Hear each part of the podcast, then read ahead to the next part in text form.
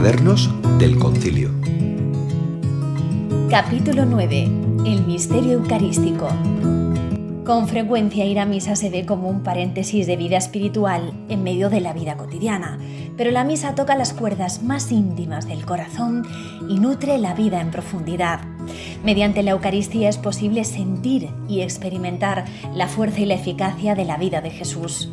Necesitamos regalarnos este tiempo de las relaciones importantes, la amistad, el amor o el perdón Eucaristía es una palabra de origen griego que significa acción de gracias, la forma más bella de oración que vive la Iglesia. Entrar en una iglesia para participar en la celebración de la Eucaristía es libre y para todos. Nos hace crecer en la comunión. Cuando nos sentamos, y nos reunimos en torno al altar porque aprendemos a estar cerca los unos de los otros, no solo con el cuerpo, sino también con el corazón.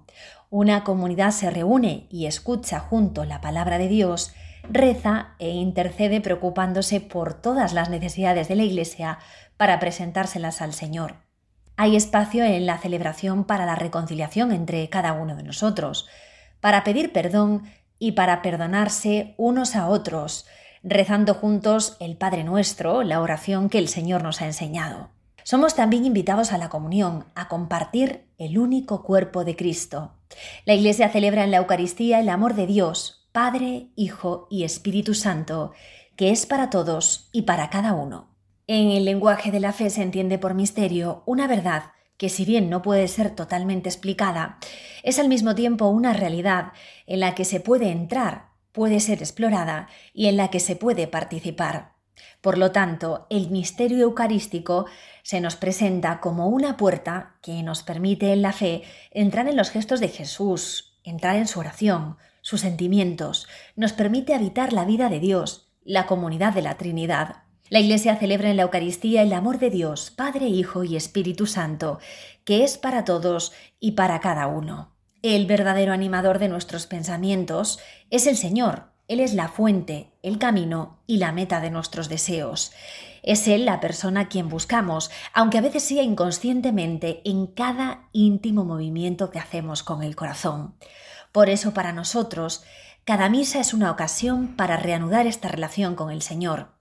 Durante la celebración escuchamos muchos relatos, experiencias, hechos, historias de vida que se han entretejido con Dios. Por este motivo, la escritura ha de leerse junto con nuestra vida. Tiene que hablar a nuestra vida porque viene de una vida a la que ha hablado Dios. El cristianismo es la religión de la palabra, de Dios, no de un verbo escrito y mudo, sino del verbo encarnado y vivo. Leer y escuchar la palabra de Dios debe impactar con nuestra existencia concreta.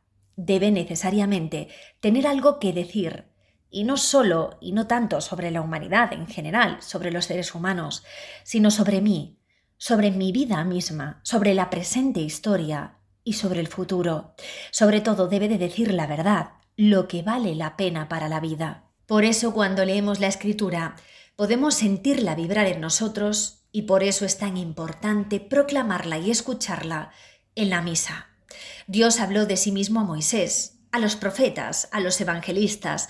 Podemos aprender su lenguaje, podemos conocerlo, podemos entretenernos con él como un amigo con el cual alegrarse, reñir, llorar, reír, sufrir, soñar, luchar o amar. Cuando Jesús habla de la palabra de Dios, la describe como una semilla de nuestra vida que para dar fruto debe ahondar en lo íntimo de nuestro corazón, en lo más profundo de nuestra persona. Si dejamos hacer a Dios su trabajo de sembrador, será el mismo con su espíritu el que se preocupe de que esta semilla traiga fruto junto con nuestra paciencia, cuidado y muchas veces cansancio. El secreto es fiarse de la semilla, dar crédito a la palabra de Dios, escucharla y acogerla. Hay un momento en la misa en el que todo cambia y el pan ya no es pan, se convierte en cuerpo del Señor Jesucristo, el vino se convierte en su sangre. Es el momento de la consagración dentro de la oración eucarística. Ese momento inicia con estas palabras, en la noche en que iba a ser entregado. Jesús, en la noche en que fue traicionado, da lo mejor de sí mismo, da todo de sí mismo, da su cuerpo y ofrece su vida por sí mismo. Nadie se lo quita. Al celebrar la Eucaristía, la liturgia nos lleva esa noche y nosotros asistimos a la transformación que Jesús ha obrado y sigue obrando, al admirable cambio de un pecado en un don, de un dolor en una oportunidad, de un acto de odio y enemistad en un acto de amor. Ese para siempre que algunos declaran muerto se revela ser en realidad una necesidad esperada, profunda e identitaria de cada persona. En el fondo todos deseamos un para siempre, algo o mejor, alguien que sea permanente, definitivo, incancelable, que nos acompañe toda la vida, alguien a quien dar definitivamente nuestra vida.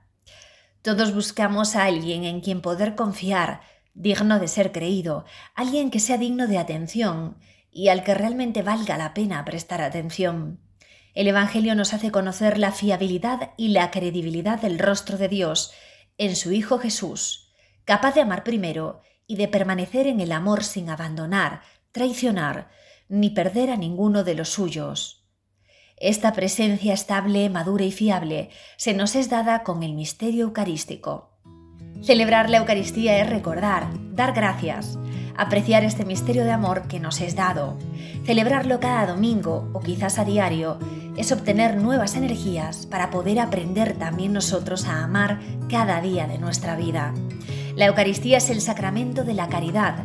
Es, como dice el Papa Benedicto, el don que Jesucristo hace de sí mismo revelándonos el amor infinito de Dios por cada hombre. También lo es para ti. Nunca estarás solo. En la Eucaristía, el Señor está siempre contigo.